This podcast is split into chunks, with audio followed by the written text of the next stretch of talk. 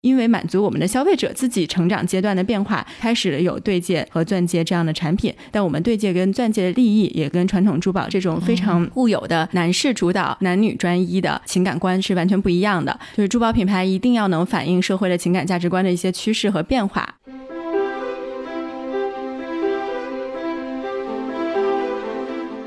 我记得很清楚，有一次我在上海教课，然后就路过了一个母婴用品区。基本上所有母婴用品区的店的前面都有巴黎或者法国两个字，对我就不知道这个是不是咱们对国产货的一种不自信。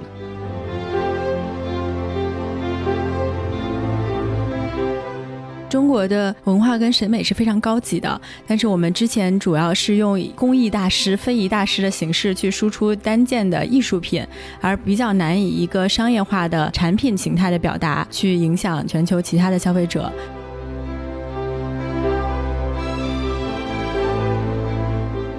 们在同一个商场里的落位是会尽量避免跟传统珠宝在一个区的。以前有一些前辈就会说：“那你们为什么不去开在什么周大福、周生生旁边？那没有买他们的、不喜欢他们的设计的人，可能就会到你们品牌，你还可以去捡一些客流。但其实我们的客人根本就不会走进他的店，所以我们更多的会去开在一些轻奢和大女装，甚至是潮玩这样的一些氛围里面。”嗨，各位听众朋友们，大家好。欢迎收听本期的创业内幕，我是主持人丽丽。这是一档由 GGV 纪元资本发起的访谈节目，旨在为中国的听众提供更具专业视角的创业话题沙龙。我们深信，听故事是人类的古老本能，也将在每一期节目中尽可能的帮助嘉宾讲出他们最精彩的故事，讲出他们的创业内幕。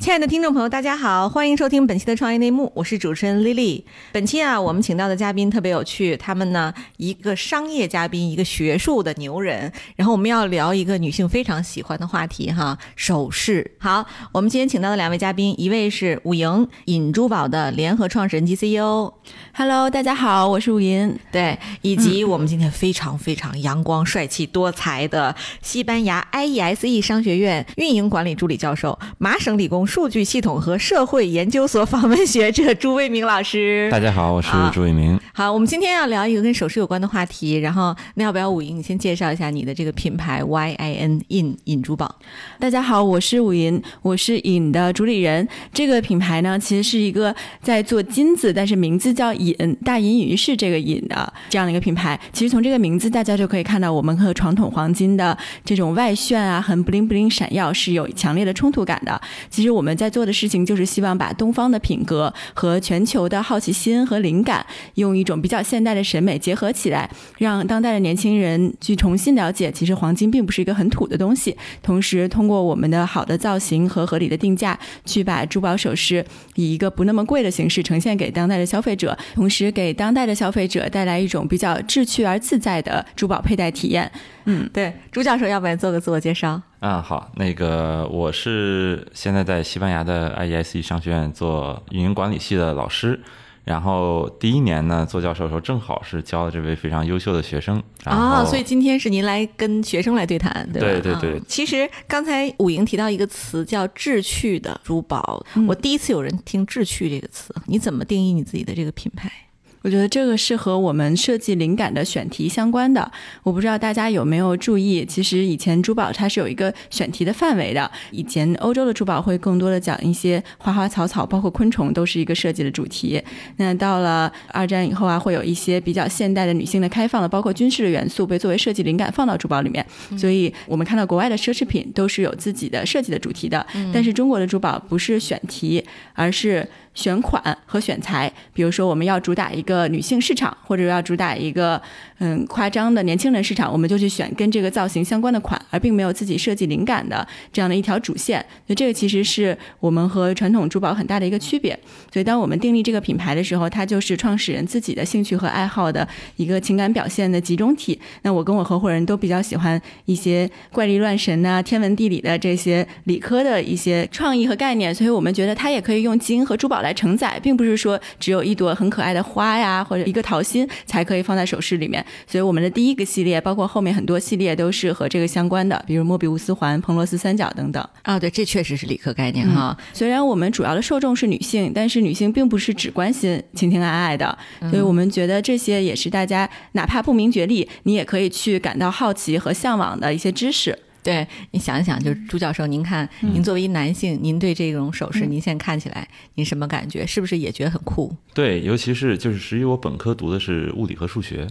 所以我对这种几何的概念呢，实际还是挺买账的。就是比起那种大桃心儿或者很多钻闪，对于这种直男审美来讲。一个简约，同时有这种几何美的首饰，实际我是觉得啊，我更可以欣赏。嗯，对，哎，就我其实看到那个武莹还戴了一个项链，上面是一个金字塔的样子，是不是？嗯，就像卢浮宫门口的那个，很像那个就贝聿铭设计的玻璃金字塔。对，其实它也是我们包装的造型，是一个玻璃的金字塔。应该没有任何其他的珠宝品牌用这样的一个金属和玻璃的造型作为珠宝盒。这个也和我们这种 timeless 的理念是相关的。当时我们做第一版。设计的时候就在想，可能真的除了卡地亚和爱马仕的盒子，大家买的大部分东西都是过度包装和被扔掉的。嗯，那我们希望我们设计的每一个环节都是能够长期存在和陪伴着这个消费者的，所以就做了一个玻璃的盒子。当然，这个盒子也经过无数的迭代，从最早我们在东莞那个小工厂看阿姨手工去敲玻璃和焊上这个金属边儿，到现在机器开模了一个非常高级的有打开的仪式感的这样的一个盒子，经历过很多版的迭代，但是这个初心是一直没有变化。嗯，相对比较难的是，为了保护这个玻璃的盒子，我们要做很多其他包装上的设计，但它也逐渐形成了品牌的一个很有辨识感的标志。对，哎，对，武莹，你是设计师吗？我会做一部分的设计概念，我合伙人也会做具体的设计。其实我们俩都是跨界开始做珠宝首饰的。所以你本科是学什么的呢？我本科其实是学法律的，是 B 站罗翔罗老师本翔的学生。那什么契机让你发现了这样一个创业方向呢？嗯，我觉得首先我学这两个学科都是非常清醒的，对于自己技能和工具上的一个补充。但我从小包括家人的影响，一直都是文科背景的，姥姥姥爷是记者，爸爸妈妈是地理工作者。其实他们真的去。带我看了一些山川大海啊，包括最早的对于中国宝石矿的这样的一些采访和调研，这个都是我后面才意识到的。刚开始读法学一年就意识到我太不适合这个学科了，因为我从小就很喜欢看漫画，很喜欢去编一些故事，喜欢自己去创造。但是法学要求你至少是在一个大的框架里面再去小范围的发挥。所以我发现我很不适合，我所有的实习工作活动都是和品牌、市场创意相关的。然后最后先曲线救国，进了奥美，帮别的客户和品牌去做市场营销咨询。后来终于到了自己的品牌，可以从零打造一个世界。所以要问到我是怎么去发现这个市场机会的，其实不如说我们是怎么一步步找到这样的一个契机的。和可能跟 GTV 节目的其他很多嘉宾不一样，大家可能是经过比较理性的分析自己之前的经验。包括资源，然后包括能力和意愿、喜好，几者之间找到一个结合点，想做能做的结合点。OK，那这是一个可做的创业项目，那我们就整个 all in。我跟我合伙人其实是相反的，我们当时是在外企上班的时候，自己作为女性，作为消费者。就是买不到，有这个刚需，有这个痛点，而且发现它不是我们两个人的痛点，它是女性的集体痛点，就是我没有办法在相对比较合理的价位内买到珠宝级别的材质，又是现代简洁好看的设计的这样的佩戴的产品。那既然没有人做，我们就觉得很怒气不争，那我们就自己做。其实当时不知道后面创业有多难，如果知道，可能就不开始了。嗯，对。那你在创业之初有问过朱老师吗？那个时候还不认识他。对我是应该算比较少数的，先创了业再去读。商学院，然后每一门课都是针对性为自己品牌补课的人。嗯，对，很聪明哈。对，朱老师，你怎么看这个赛道呢？啊，我其实觉得这是一个很有意思的赛道啊，而且这个也是我在去西班牙才意识到的。到了西班牙，我发现这个就是公司的同事和那边的女性。很多人就是很多手指上戴着很多不同的戒指，然后呢，而且是造型很夸张，同时呢，可能项链也戴好几条啊。这个实际是很有意思的一件事儿，因为你看，女性每次出门背一个包的情况下，她还买那么多包。现在你如果去教育她，告诉她你可以出门的时候戴很多戒指。这个实际是巨大的市场，嗯，对吧？嗯，所以我是觉得，第一是从这个啊需求上是在的，只要你好的去教育这个、引导这个客户，对吧？从另一个角度呢，就是从专业角度来看呢，就是说从供应链也好、运营也好，它是一个复杂，但是又相比较其他时尚啊没有那么复杂的一个赛道。为什么这么说呢？比如说衣服，它很快就过季了。你如果一旦需求预测错了，或者你这个供应链很难就跟上，或者是再去做更多的同款呀，或者去回收这个衣服，这个都比较难做到。但是像这个戒指，可能它的季节性或者周期性更不那么明显。你一个爆款戒指，你可以卖很多年啊。同时呢，就是说戒指这种东西。或者说金首饰可以做到这种比较小批量的，或者比较敏捷的去反映市场的这么一个需求，我去补货呀，或者我如果做多了，我的金可以重新再融起来，再去做别的东西，对吧？所以从供应链上角度讲呢，这其实际是一个挺好的一个 sweet spot，是一个挺好的一个赛道。哦，对，但其实你看提起这个金首饰啊，我的第一感觉就是，就起码我今天看到，嗯，就是五银带，我没觉得它。它像我传统中理解的金首饰啊，就是金首饰，就是像周大福、周生生，对吧？这种典型黄金的这种这种设计师，还有那种白金的，像贵金属，什么卡地亚、Tiffany，他们也有。它其实就是要么就是求婚呐、结婚啊，对吧？要不然就是老人过寿，要么就是孩子过百天儿，大家会在重要的节点去买它。可是对于一个新的首饰的这个品牌来讲，它如何突围呢？你怎么占领用户心智呢？我就想听听二位对这个事情的理解。对，那个我是这么想的，就是首先对于传统的黄金首饰，它其实是有几个它的行业的限制，其中一个就是说，由于它太注重黄金这个属性。所以导致它的客单价实际上并不能比成本高太多，因为大家这个黄金价格它都都可以查到，对对对。所以很多时候大家买黄金的时候，可能一方面是这个像您说的这个婚庆或者这个百岁，对吧？在我之前在香港念书，我记得很多人还买那种周大福的金的招财猫，就放在店里，对吧？对作为这种吉祥，嗯，对吧？但是它主要呢，除了这些功用，我觉得剩下的这个买的场景或者动机就是去收藏。所以我觉得这实际是一个契机，就是如果你做这个产品，可以把设计感、故事内容去告诉消费者，并且被消费者接受的话，实际上在做的时候可以有更多更高的一个利润和空间在里面。嗯，这个我觉得是一个契机。尤其像这个吴影，他是从相当于从一个局外人来进到这个行业里面。其实你看很多行业，像这个 Elon Musk 或者像 iPhone，它都是局外人进到这个市场，它不受固有思维和一些既定规则的束缚，嗯，它反而更多的可以。去有一些我们叫这个 disruptive innovation，对吧？所以我觉得它如果可以把这个设计结合到这个原有的一些大家对这个黄金的偏见上面去，实际上一方面呢，我觉得从客户的角度，他有这个需求；同时从商业的角度呢，就是说我在定价上，我在这个利润上面，我也有更好的这么一个表现。对，但这其实是一个问题，就是说，其实如果是我的话，我先生他如果送我一个我们纪念日或者我们求婚，我还是需要有品牌的，由于它有多年的品牌积淀嘛，它承载了大量的就是人对这个品牌背后意义的那种特殊的品牌价值。可是对于一个新品牌来讲，没有这种价值沉淀的时候，你是怎么样让消费者能接受说它是一个可以去送礼啊，或者是彰显自我呀这样的一个品牌意义呢？你怎样做这个用户心智的这样的探索呢？我觉得这个里面其实涉及到两个和传统珠宝很不一样的一个消费观念。首先，我们的场景和产品百分之八十是日常佩戴，而不是婚嫁。第二个就是传统黄金的它的定价模式，像朱教授刚刚说的，是一个非常直接的金价乘以克重，再加一点点工费啊这样的一个形式，所以毛利非常低。但我们看奢侈品珠宝，包括尹自己是按件来去定价，就是你根据你的设计啊，你的各方面自己从上从下的一个定价的模式，自己去按件来去卖，其实完全没有把消费者往 commodity 往克重来方面引导，是完全不同的两个点。那我们最早切入的这个点，就是塑造最早消费者心智的一个形式，是通过一枚女性的单身戒指。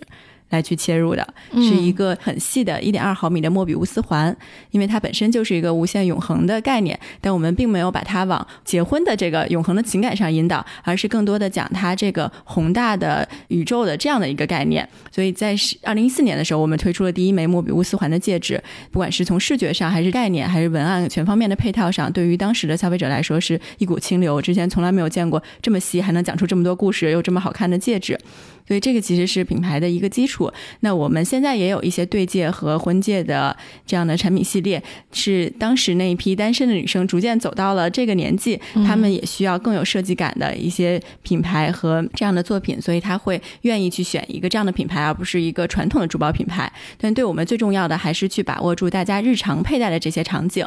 就像刚才朱教授也说了，对于中国消费者来说。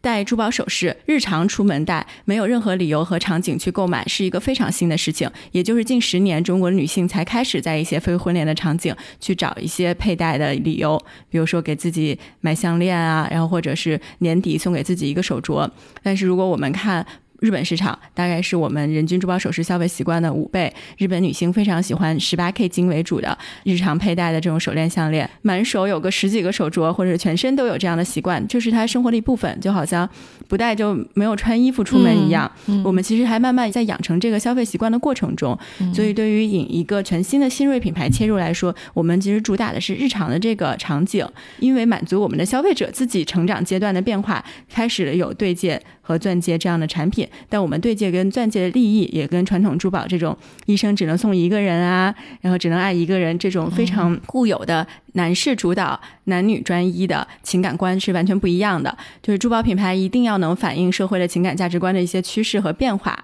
嗯，对。那个其实你看这届脱口秀大会里有一个女选手就很跳脱，叫杨丽，对不对？对，她就其实吐槽了很多男女在职场中、生活中的不平等。其实她什么都没有说错。但是这个舆论一片哗然，因为他其实揭露了很多男性内心里的很多东西啊。但这个我很喜欢杨丽的地方在于，他说出了女性现在的处境，也说出了我们改变这种现状的决心和勇气。所以我很适合就是你现在讲的这种状态，就是我其实第一个产品就告诉你，单身没什么了不起，你可以像莫比乌斯一样无限循环你的单身，Who cares，对吧？你爱说什么？对，其实我们现在对戒跟钻戒也有一个不太一样的概念，叫理想值。爱 modern love，我们是一个。对这种所谓的女权和女性非常理所应当的团队，以至于我都没有意识到我们在专门去讲女性的很多事情。我们算是反向实现了性别平等，不想像很多纯商业的品牌一上来就是你，因为现在发现女权很流行，你就刻意去收割这个女权的概念。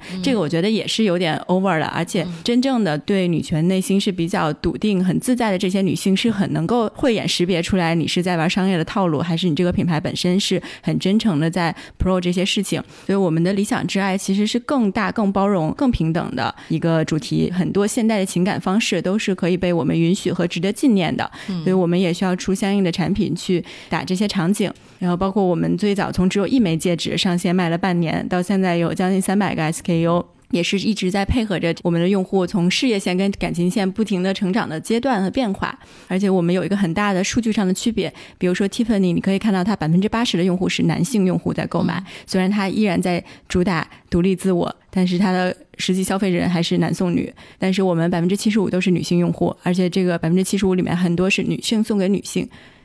这样的一个场景，哎，这个场景很有趣哈。就是说，其实过去我们刚才讲的，无论黄金还是奢侈品，它其实带有一定的讨好属性在。嗯，就是说我们要结婚或者什么，它其实包括亲朋之间走关系，它的这个属性定义是不一样。但其实按照五营的定义，就是说我的首饰就是我的，我喜欢它，所以我推荐给我的朋友，或者说我就买给自己取悦自己，是吧？是这个利益是吗？是这样的，而且女性其实更能懂得自己和身边的朋友真正喜欢和需要什么样的产品，而且他们会。很热衷的去分享这些他发现的、觉得比较好的这样的一个最新的设计和品牌。作为一个新品牌，你都要去面临破冰和零到一、一到十的这样一个过程。那我们最早其实是通过自己制作非常高品质的品牌内容和设计理念，以及社群和口碑来去实现的。我们有很多投行、咨询、律师的这些女经理，她除了在职业上和学术上是非常优秀的人之外，本身有很丰富的生活的爱好。比如是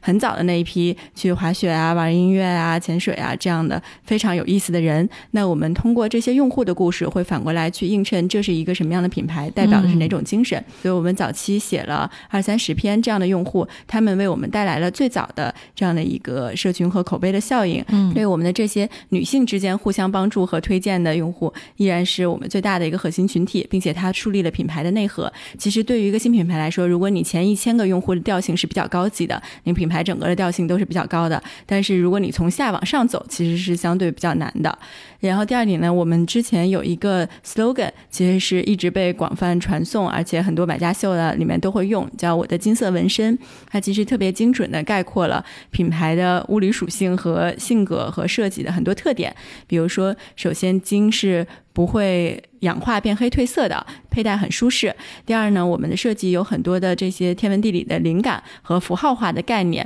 那一般人肯定不会路边看到一个图就随便纹到自己身上，它总是要跟这个消费者有一定的情感关联的。这个和珠宝的属性非常接近。第三，还有一个隐藏的属性，就是纹身是一件会复购的事情。就是一旦你开启了这一扇门，那你每遇到一个人或者离开一个城市，都会用它去纪念自己的一段情感。这个跟珠宝的属性非常像，所以我们希望引的所有的戒指啊、项链啊，能够长久的陪着消费者，而且你不停的去添加新的这些纹身。所以这句话是我们自己有做过用户的调研，你对这个品牌最强的印象和你会用什么样的词转述给其他人，所以有百分之五十以上的人都记住了这句话和在用它做传播。对。嗨，各位小伙伴，告诉你一件很重要的事情：创业内幕的听众群已经开通喽。在这里，你可以和我们直接沟通，也可以第一时间了解到 GGV 纪元资本线下活动的动态，近距离聆听投资人的独特见解，并且结交其他互联网圈子的小伙伴呢。入群，你只需要添加微信公众号 CYNMXZS。我再重复一遍：CYNMXZS。也就是创业内幕小助手的拼音首字母，并在好友请求中标注“创业内幕”。接下来，小助手会帮助你完成入群操作。我们期待你的加入。我又想问这个问一个问题啊，就是说，像九块九耳环，我也可以很好看，对吧？对。就像这个西班牙最有名这个快时尚 Zara 也是，就是说我不用很贵，我也可以做的把大牌的精碎或者做的很好的设计。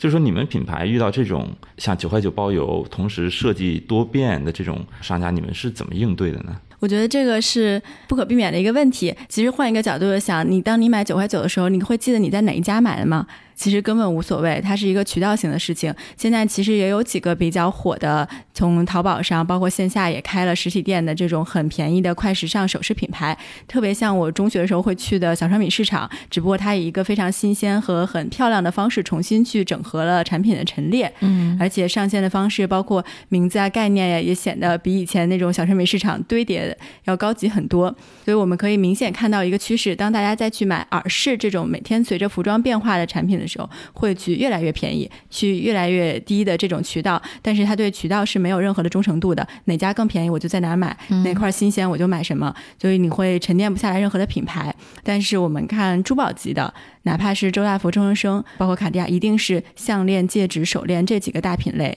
会更比耳饰更重要，因为它其实陪伴消费者的时间会更长，你每天摘戴的次数会更少，而且它相对于你贴身贴肤的这个品质考验会更强。所以这个是如果你要做快时尚的定位的主品类和珠宝级定位的主品类是不一样的。嗯，二就是大家对单一品牌的忠诚度是完全不同的。包括我自己有时候也会很新鲜的想会去换一些耳饰，但是我的手链、项链、戒指这。些还是会有比较 timeless 陪伴我的一个这样的一件长久的 piece。对，但其实会有一个问题，就是说，其实这个朱教授肯定更懂啊。就是那个对于那种像 Zara 这种品牌，其实它的柔性供应链是非常强大的。对的，它基本上是根据用户需求来反推它的整个那个订单。但对于咱们来讲，其实因为贵金属嘛，通常你就面临的挑战是说，我这个东西只要设计好，我很难变，因为贵金属数量是有限的，而且它客单价比较高，所以这个其实你在 SKU 上或者是在那个设计的更新速度上，必然是不如人家这个好的。你怎么面对这种挑战？嗯，这个首先我们品牌的定位。是这样一个奢侈品研发的思路，所以我不需要每一季都去想完全不一样的一个灵感，然后一个全新的系列推出，过季就去下线的。我们的几个主要的主打系列就是永远存在的系列，只要每年去做这个系列里面的 SKU 和产品啊材质的一些变化就可以了。所以这个是不需要完全去翻新找新的，你品牌所有的资源都会反复投放到自己的这个系列里面。第二呢，这个品类有一个跟其他消费品很不一样的特点，就是它比较难有单一 SKU。优的爆款，比如我们说有一个什么散粉啊、修容啊，它就是一个 SKU。但其实珠宝或者是广泛来说，任何设计比较强的这样的一个领域，它一定是 collectively 这个系列是一个爆款系列。它并不是说，比如卡地亚钉子里面某一个粗细的一个 SKU，而是整个钉子系列大家都比较喜欢。所以这个钉子系列里面，万一单一 SKU 没有了，我们也不用很担心，它有其他的 SKU 可以补。所以这是一个大的一个背景。那说回到供应链的配合上面，其实珠宝行业也有几个比较不一样的特点。首先，它是非常柔性和非常非标的，因为不管是我们还是任何的品牌，都没有办法百分之百实现机器的生产。可能项链的部分是用一些仪器可以去织的，但是它一定一定要有手工去配合和手工打磨的那个环节，所以这个师傅在单位时间内的产出和他用什么样的心力去帮你做到那个工艺水平的精细度就很重要。所以这个飞镖到什么程度呢？一天也可以出货，一件也可以出货，MOQ 非常低，就是完全不存在其他行业你说我香水瓶子一开就要开一两三万个模这样的情况。但是难的是这个工厂凭什么要给你这个品牌配合这么精细的一天？天和这么紧急就要出货，所以这个是比较难的一个考验，要去找到这样的工厂，要去跟他沟通，甚至倒逼工厂从工艺环节上、流程上去有这样的配合。而且我们其实现在基本上已经形成了每周都在灵活的订货补货。那我每一单其实是可以拼多个 SKU，比如一起一百件或者一起多少克这样的一个 benchmark。那其中单 SKU 就是可以少到一件、两件这样的一个非常灵活补货的形式。就是说到供应链，那就是基本所有的消费品的一个大挑战啊！我访谈过那个七十三小时的那个创始人，他就跟我说过，他说：“你别看中国有这么多的鞋厂，都是这么强大的供应链的国家，能做就是那种顶级的他想要的那个品质女鞋的，可能都不到十个厂。”他说的非常对，对，就这个厂，它的供应链能力是非常有限的，它一定优先给他最大的客户排最好的师傅、最好的机器、最好的产能，都是给这个大客户的。所以你要怎么跟这个供应链进行谈判呢？那这里面有没有什么故事可以跟我们分享一下呢？对，我觉得这个就到了说珠宝行业供应链另外一个特点，就是产能非常的冗余。中国的珠宝行业常年为国外代工，而且中国人也本身也很喜欢金，所以我们具备非常丰沛的工厂的数量和人员去制作珠宝首饰本身。但是就像你说的，其实大家做的以前的设计造型，包括接的单是完全不一样的。然后我们最早还是比较痛苦的，因为毕竟是跨行，所以你需要去了解整个这个行业的一些内幕，包括怎么去说服一个二十。多年工匠经验的一个金匠的师傅，去完全颠覆他以前对所有珠宝首饰样式和审美的这个理解，去做一个看起来很细就扭一下，但其实扭了十次都扭不出我们要的那个工艺水平的这样的一个莫莫比乌斯环戒指。所以早期在这个上面是比较难去跟他们沟通的。但是因为我们开启了设计金饰的这样一条线，所以现在很多工厂也发现，哎，原来日常佩戴比起婚嫁来说，好像购买的频次更高，然后也有很多新的品牌出来，而且同时外部环境有一定的。影响，比如说外单也没有那么好做了，然后传统珠宝的整个市场是相对比较下滑和很同质化的，那他就会发现很多工厂。很有危机感。我们见到的工厂百分之百都想从工厂做品牌，但是大家因为没有这个市场端的一些意识和比较强的供应链的这种引导的趋势，所以他会比较难去理解市场需要什么。所以当我们这样的品牌出现，虽然我们的量可能是传统珠宝的百分之一甚至千分之一，但是对他们来说，能够抓住一个新品牌的机会，其实是他工厂自己转型，去为未来十年、二十年做准备的一个很好的契机。所以我们经历着从非常痛苦的找工厂被工厂拒绝，和我们调教工厂，到我们现在可以挑工厂这样的一个阶段的变化。嗯，但这个其实我想问哈，因为你说很多工厂想自己做品牌，但相当于现在你这边出的是设计，那如果工厂拿到这些设计之后，你怎么保护你的这个知识产权呢？这个是每一个品牌都没有办法逃避的一个宿命。首先，你自己内部该做的一些保护工作要做好，然后挑工厂的时候，协议啊这些都是基本的。更重要的还是要去看这个工厂的老板，要去跟他谈他自己的商业道德是一个什么样水平的人。其实还蛮好笑的。我们最早跟第一个挪用我们设计的工厂去吵的时候，他完全不理解什么商业道德和信用的这些事情。他会把我们这边设计和生产的一些东西直接摆在他的一些柜台上供别的人看，所以这样就。就很危险，所以这是我们后面非常谨慎的要去挑合作伙伴的一个其中一个最重要的标准之一。就比起它其他的工艺啊、成本那些太难了。然后，而且第二是这个行业是比较有区域和集群效应的，所以我们会相对比较避免深圳水贝这种批发和拿货的，而更多的去找番禺精工的一些工厂，因为他们之前是给海外奢侈品代工的，它相当于已经被奢侈品客户去教育过一遍。嗯，这些整个流程的一些考验。对，这里边我想起一个故事，你知道吧？就是那个我们。去年我访谈过一个嘉宾，他做了一个机器人叫置办，然后他就说他最开始做这个东西的时候啊，他发现市场上有大量的仿品出来了，像素级抄袭，然后他一追就追这个东西到底谁来的，他们就跟着发货渠道往回追，结果发现就是他的代工厂，他代工厂把他的东西就简单换个颜色就在卖，连芯片研发技术都用的是他的。但其实这个里边呢，他说我们是花了钱打了官司，他赔了钱，可是市场确实是会受到一些伤害。那我也想问问朱教授哈，就是您在面对这样案例的时候，您会给武营什么建议？嗯，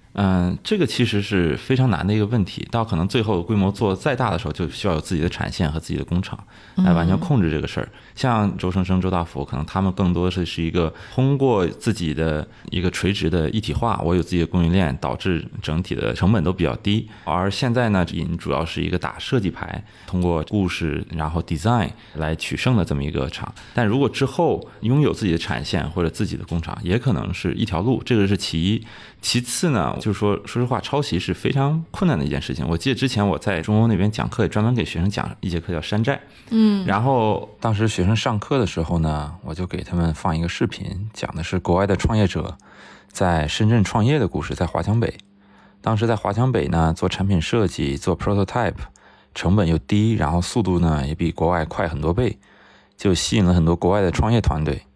但是这些创业团队不可避免的遇到的问题呢，就是说会被抄袭。当时那个视频里很有意思啊，他们遇到抄袭的时候，他们开了一个会，那个会上说，咱们头号粉丝出现了，把我们产品全给抄了。对，这个说的又有诙谐，又有一些无奈。最后他那个视频的结语是什么呢？就是说啊，我们这边是一个开源的精神，我们只要一直向前跑，他们就一直在 follow 我，一直在抄袭。对对对，嗯当然这个我觉得也是一个无奈之举。对而且这个确实是需要法规和这个意识上的一个完善。对，但是同时呢，这个如果说有好的方面啊，它也是在倒逼商家去不断的创新。同时，我觉得像他这个例子呢，像咱们最开始说，很多商家是做一个金价往上多一点点的钱去卖，因为他没有设计。嗯，而你有设计，你如果讲不出故事，实际别人也不愿意交钱。如果这个引之后做出了一个品牌，然后大家去为你的设计故事去付额外的一个 premium 的时候，是因为你的品牌，是因为他认知你。如果是这样的话，那其实工厂它一个没有贴牌，然后自己去做去卖，它实际也卖不出太多的货啊。嗯嗯，对，我觉得这个是不能因为怕事儿就不做了，因为它肯定是不能避免的。这也是为什么我们在一四到一八年其实是比较偏设计师工作室的这样的一个形式。然后我当时跟 Dora 就是我合伙人决定。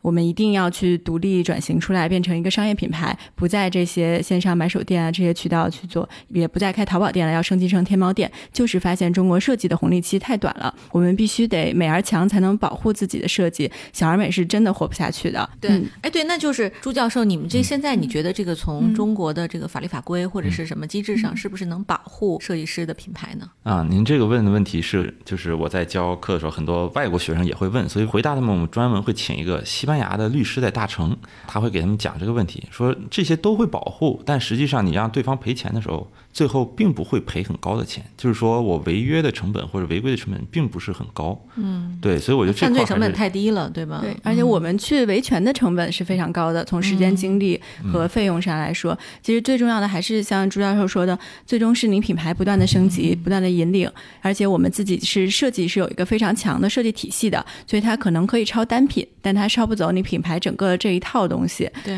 对，而且珠宝首饰这个行业，最终大家买的是什么？它其实买的是石头和金属上面的附加值，嗯，而并不是再去纯买一个 commodity 买一个商品。嗯那我们的的确是有设计的溢价在里面。那最终大家买你山寨的人和买正品的人不是同一拨人，所以我们要不断的去提升这个品牌溢价的部分，让大家去通过买你的品牌，幻想自己成为一个什么样的人，去投射这样的一个状态。这个可能是跟。比如说淘宝上买一些撞款啊，买一些山寨的品款，很不一样的一个状态。嗯，对。哎，您现在在线下也有店吗？对，我们现在北京、上海、深圳都有了自己的第一家独立的精品店，而且都是在当地最好的商场和物业里面。像北京是在王府中环，上海是在港汇恒隆，深圳是在深圳湾万象，都是这种楼下会有一层奢侈品大奢的这种场地。嗯嗯，对，这本身也是一个品牌的定位和定调问题哈。对，但嗯我其实这个很好奇啊，就是说，因为很多电商他们之前都试图用自己的线上数据，然后去往线下引流，或者说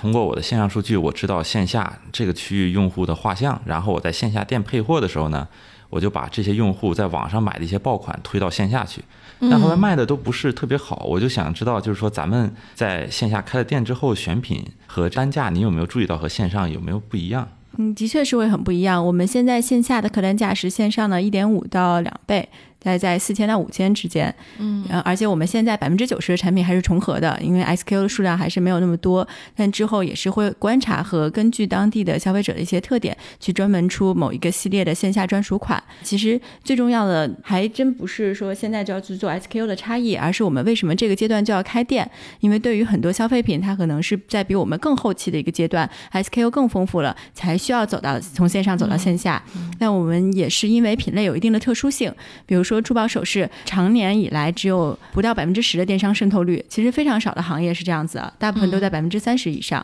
因为大家总觉得一这个东西贵，二如果是。没有线下店的这些是不是一个山寨的野鸡牌？然后我希望能够看到它有线下的门店的背书。第三呢，的确是真金的珠宝，比起镀金的配饰来说，它的实物永远会比照片上看起来光泽更好，然后会有更好的这种感受。所以整个行业的电商的转化率平均在不到百分之一，然后我们门店线下的有效客流转化率是将近百分之五十。有效客流就是他进来跟我说过话、有个互动的人。所以我们开的厂，它是可能客流没有那么大的一个奢侈品的厂，但它客质都非常好，而且只要他走过路过，跟这个品牌有过互动的话，大部分都会被概念、被产品、被实际佩戴的感受吸引。所以这个品类还是非常重要，能在线下有一个这样的露出的。但是我们开店的逻辑又会跟传统的珠宝非常不一样。以前我们看传统珠宝经常是区域渗透，比如说浙江的一个品牌，那我先在杭州、杭州周边，我先开个三五十家店，然后我再找一大堆经销商和加盟商，然后全国。我能够开个几千家店的一个形式，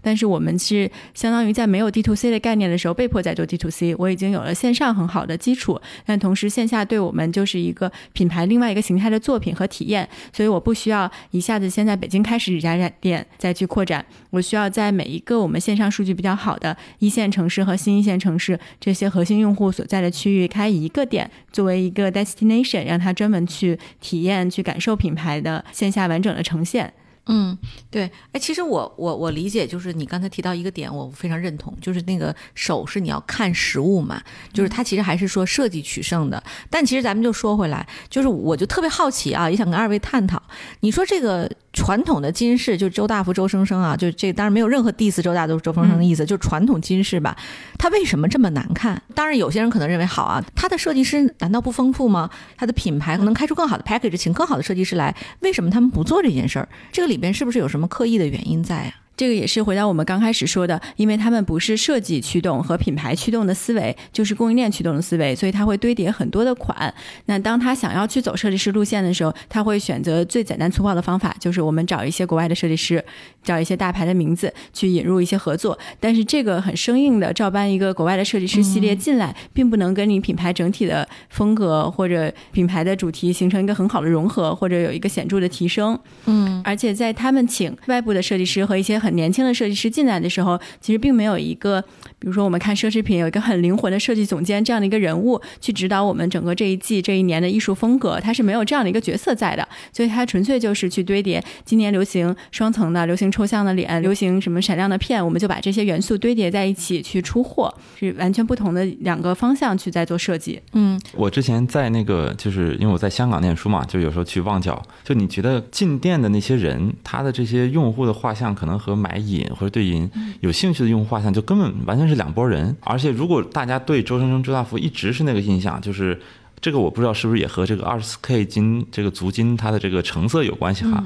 就如果本来的投射就是这样，你现在已经可能润物细无声的它在发生改变，但是对于追求设计、追求前卫的这些用户，他还是就根本不会去这家店里面。我根本不知道你会有这种设计，我也没那个时间去挑选。所以其实这个也会反映在我们选址的逻辑上。除了这个大的商场之外，那我们在同一个商场里的落位是会尽量避免跟传统珠宝在一个区的。以前有一些前辈就会说，那你们为什么不去开在什么周大福、周生生旁边？那没有买他们的、不喜欢他们的设计的人，可能就会到你们品牌，你还可以去捡一些客流。但其实我们的客人根本就不会走进他的店，所以我们更多的会去开在一些轻奢和大女装，甚至是潮玩这样的一些氛围里面。这样更对年轻人日常生活的场景，而且它本来就是日常生活佩戴的。还有一个很深层的原因，为什么以前的金这么土？是因为我们就这四十年才开始快速发展，这十年才开始有一些对审美的追求，所以以前大家更多的买金是什么？是一个保命的。我们小时候对，就是电影里都能看到咬一下，看一下这个是不是真金，然后或者是要有一些盘缠跑路，所以金更多的是满足大家对这种安稳和财富的追求。如果要买奢侈品，就是很多中国品牌会给自己找一个这种欧洲蓝血的背景，去给自己一个这样的加持。但这些对于当代的年轻人和消费者，这种对于中国民族文化的自信或者自我满足，都已经完全不匹配了。所以以前的金这种更凸显财富土豪的这样的一个设计和更炫的。造型就没有办法满足当代年轻人的需求了。嗯嗯，还是随着审美的变化，大家在开始回归极简。对，嗯对，其实你看，哦，武莹，你本身不是这个艺术设计专业毕业的，再加上你又不是做首饰的，从各方面角度看，它都不是一个天时地利人和的事情。然后，那你在创业过程中，你遇到的最大的挑战应该是什么？嗯，我觉得首先要。自己相信这个事情，并且敢有这个决心和野心，这个跟赵小姐当时很像。我们最早做莫比乌斯环的时候，就会觉得是不是有人买，连工厂都不愿意做。但后来发现，铺天盖地的全网就会很多有人 follow 这样的造型、这样的视觉、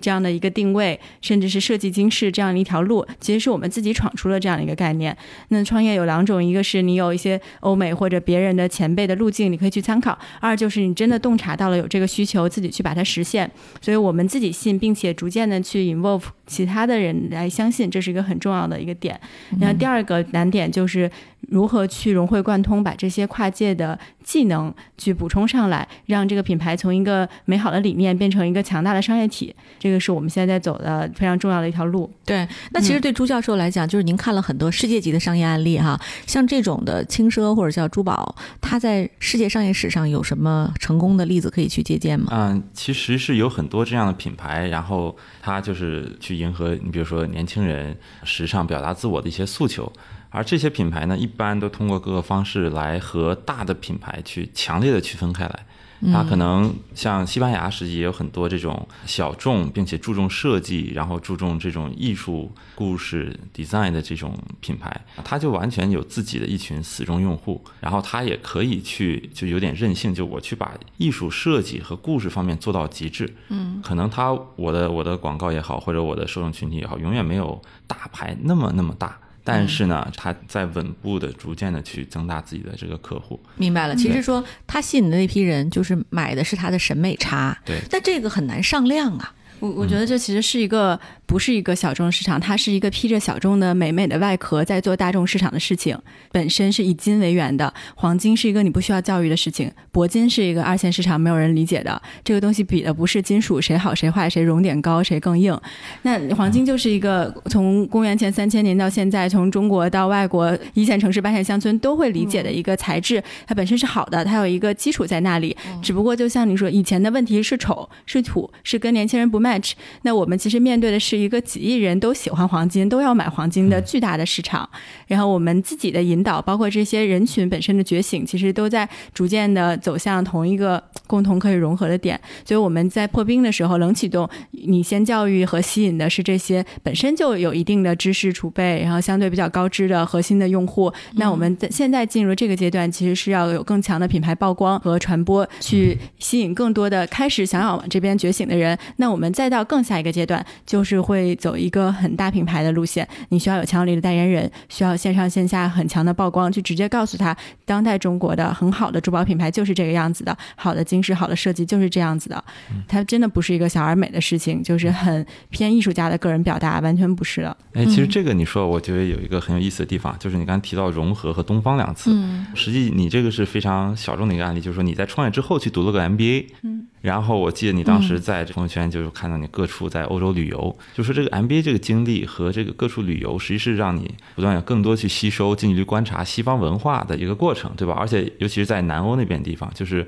无论是首饰和设计，很多都是非常有表达性的、非常张扬的。就你怎么把这些观念又和你现在这个品牌的设计去融合，或者你有没有观察到读完 MBA 前后你的这个设计理念思路有改变呢？嗯，我觉得首先我们非常坚定这是一个中国品牌。它是有东方品格的。嗯因为我和我人在北欧生活过一段时间，我们俩其实有各种条件可以把这个品牌注册成一个什么欧洲什么什么的再回来的。但是我们觉得，第一这样不真诚，第二它对我们最后成为一个走向世界的中国品牌是一个减分的事情，并不是一个加分的事情。我不可能用中国北欧设计去打北欧市场。就很嗯很不现实，但是东方品格和中国品牌并不一定要做表面和浮浅的国潮，并不是说我要直白的用祥云、葫芦、熊猫、竹子这些元素。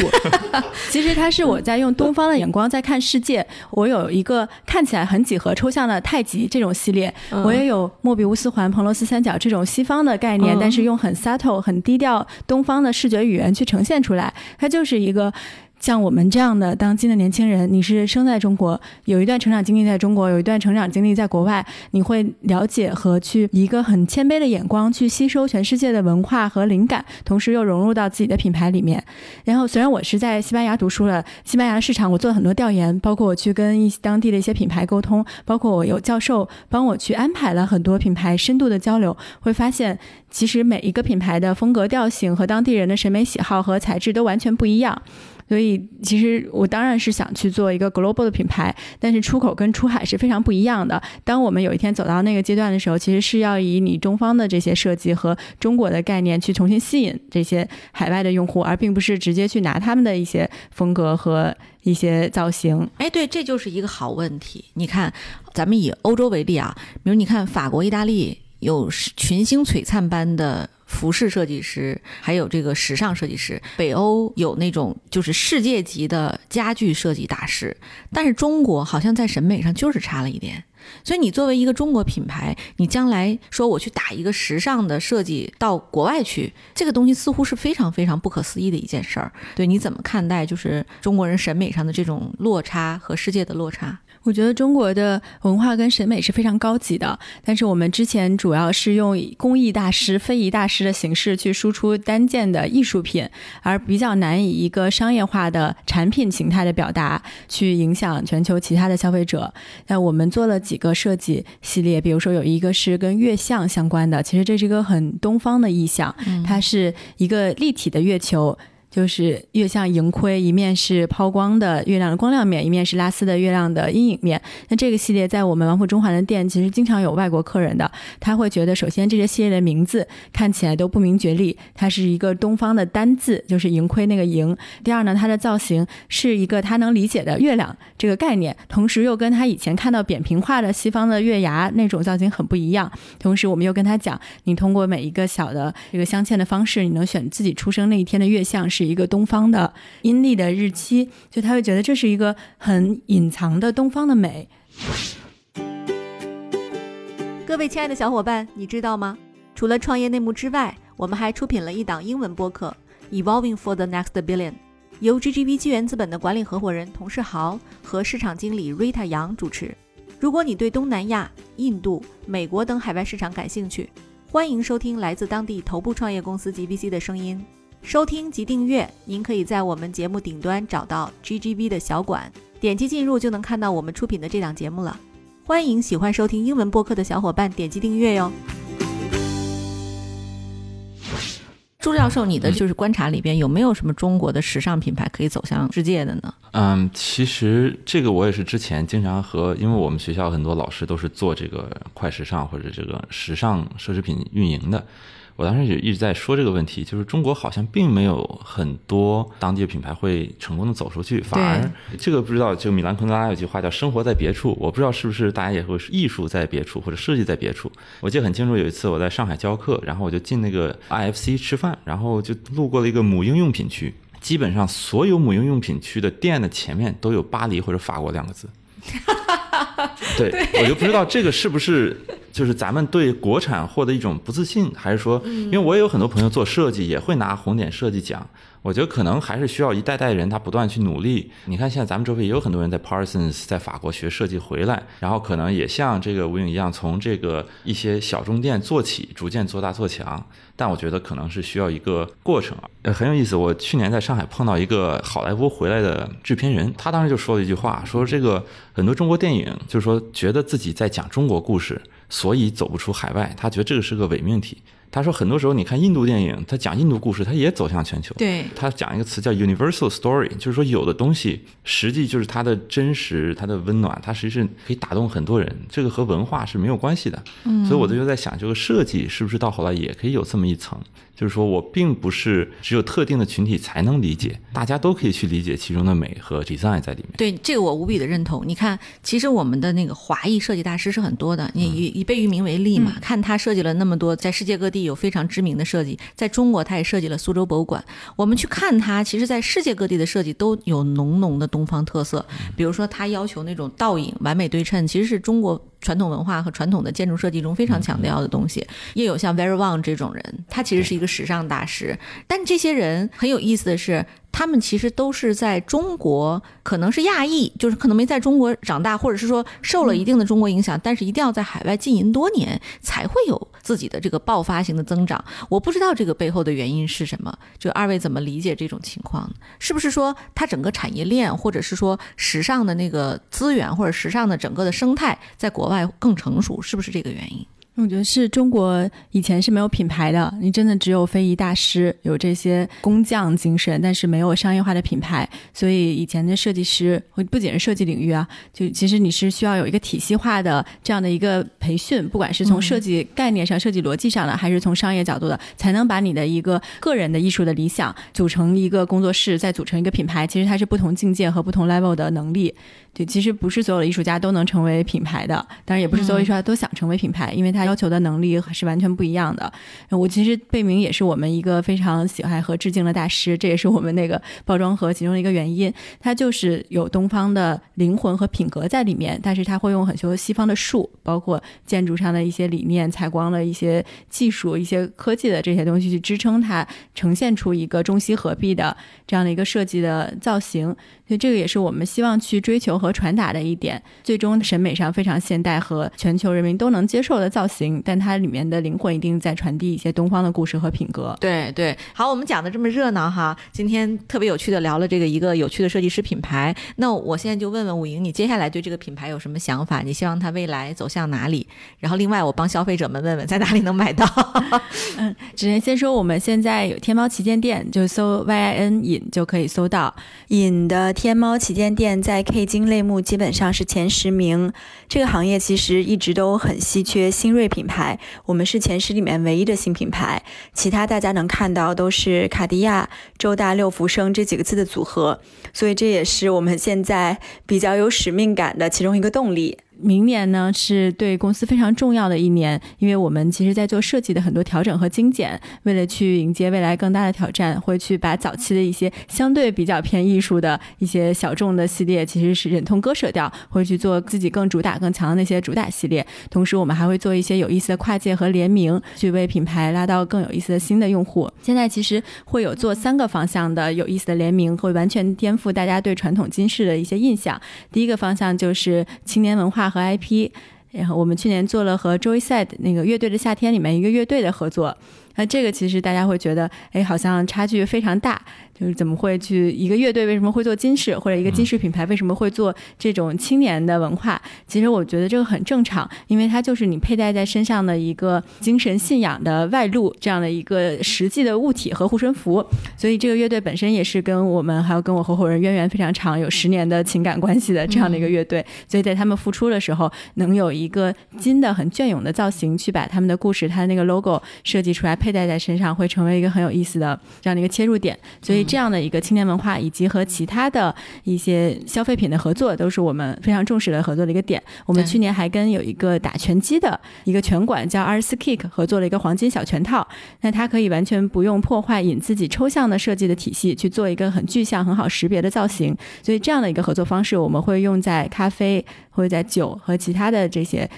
那个新的消费品的合作上面，嗯，因为他们的消费群体其实跟我们的生活方式是一样的，只不过是在不同场景里都会选择很有设计感、很有品质的产品。那另外两个联名的方向，一个是和高大上的科技宇宙相关的，还有一个是和传统的艺术人文相关的。可以小小剧透一下，我们应该是航天文创明年唯一的这个品类的联名合作伙伴。嗯，航天文创就是可以理解成是中国的 NASA，航天人的精神，包括他面对的挑战，可比 NASA 苦的。的多。那我们于公于私都不能跟 NASA 合作，一定要支持中国的航天事业。而且我们合作的点也会比较酷，是一个上过太空的材料，跟我们的基因去做联名合作。哇，所以其实是就帮助大家去探索很多的边界。就是珠宝真的不只是一些小情小爱、花花草草的，它就是你所有的兴趣和你的信仰的一个。最集中在每天陪伴在身体上的一个这样的体现。嗯，对，好期待呀！也希望五营的这个品牌能越做越好哈。好，好，对，我们现在也是全方位的招人，缺什么样人才可以说说？我们缺嗯电商和零售，还有 CRM 用户洞察的这样的人才。其实大家觉得，只要你的能力和灵感和这个品牌未来的方向能有匹配，我们其实是会因人设岗的，所以非常欢迎各方面的人才能够投递。我们的邮箱是 talent at in 点 gold，就是人才 at in，然后结尾是金子。好，那非常非常感谢。谢二位贡献了今天非常精彩的分享，好，那我们下期再会，再见啦，再见，再见。